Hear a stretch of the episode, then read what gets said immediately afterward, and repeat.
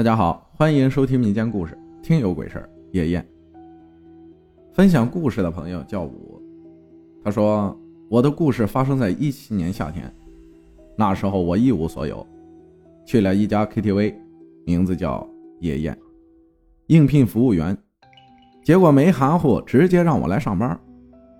第二天我就去了，去了之后才知道，店里的三个服务员都是陆陆续续近三天。”一天一个刚来的，刚开始之前的四个服务员一夜之间集体罢工了，说是不发工资。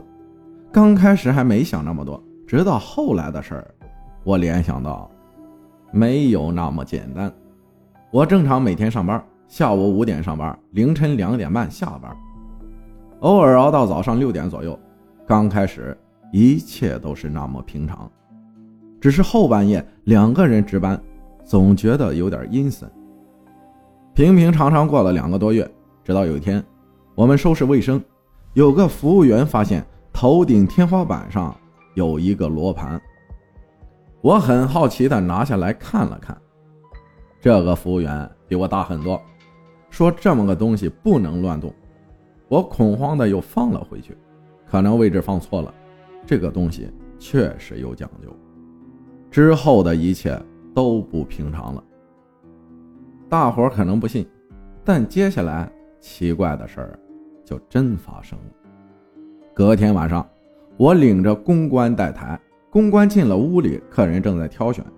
我坐东朝西，正好能看见走廊，也能看见屋内的客人。客人在挑选，我余光看到走廊里有一个人影进了一个房间，我心里纳闷前面接待怎么干的？来客人了都不通知一下。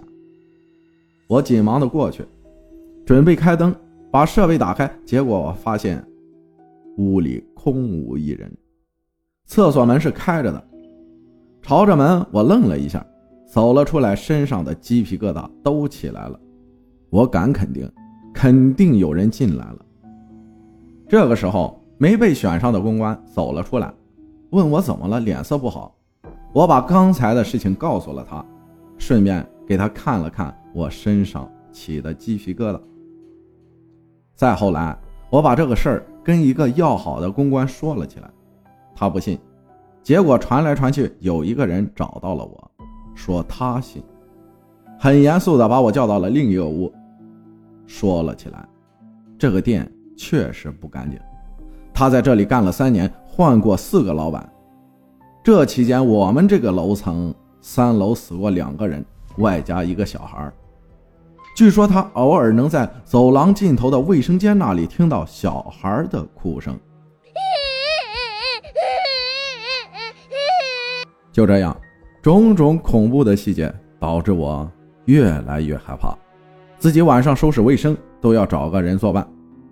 不巧的是，有一次。客人走的晚，三点多了还没走，我就在隔壁的房间睡下了，怕听不到客人离开，我开着门就能听到。我眯了一会儿睡着了，睡了好久，突然间我猛地惊醒，毫不夸张，夏天包厢里不开空调，热得要命，我一身汗，居然冻醒的，很冷的那种。我急忙冲了出去，走廊漆黑一片，摸索着跑到了吧台。能看到外面，巧的是，其余的人锁上门准备走。刚到一楼，我急忙大喊：“上来给我开门！我还在里面。”就这样给我开了门。这件事儿暂且过去了。我在里面有个兄弟叫小涛，我们关系很好，什么活都一起干。一天晚上，平常不怎么开的包间来了一波客人，刚坐下，酒水还没动。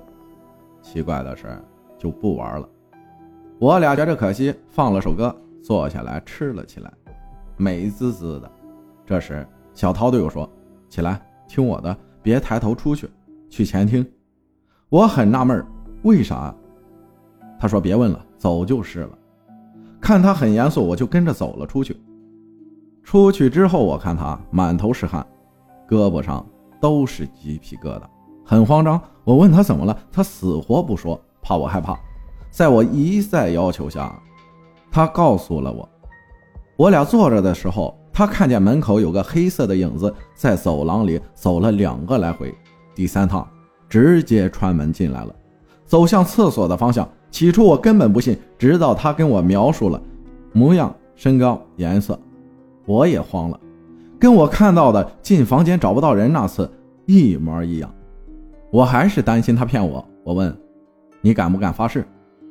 他说：“骗你，我全家不得好死。”再就是最后一次，我俩并排去厕所，由于男厕就三个站坑，还有一个隔间蹲坑。我俩并排进去，看见前面有个男人进了隔间，很正常，没管他。进去之后，我俩就开始撒尿。我还说呢：“哎，兄弟，进来也不锁门呢。”我就把门拉了一下。这时我看到里边根本没有人，顿时气氛就凝住了。明明看到一个人进来，一点不夸张，尿都没尿完，提起裤子就跑出去了。受之前的影响。越来越不敢在这个地方上班了。走着走着路，就全身起一身的鸡皮疙瘩，心里想，可能又和什么不干净的东西擦肩而过了。后来我连工资加押金我都没要就辞职了。现在联想一下，之前那四个服务员为什么突然不干了？可能和这些也有些联系。感谢我分享的故事。我想问的是，KTV 不是唱歌的吗？公关是什么？评论区见分晓。感谢大家的收听，我是阿浩，咱们下期再见。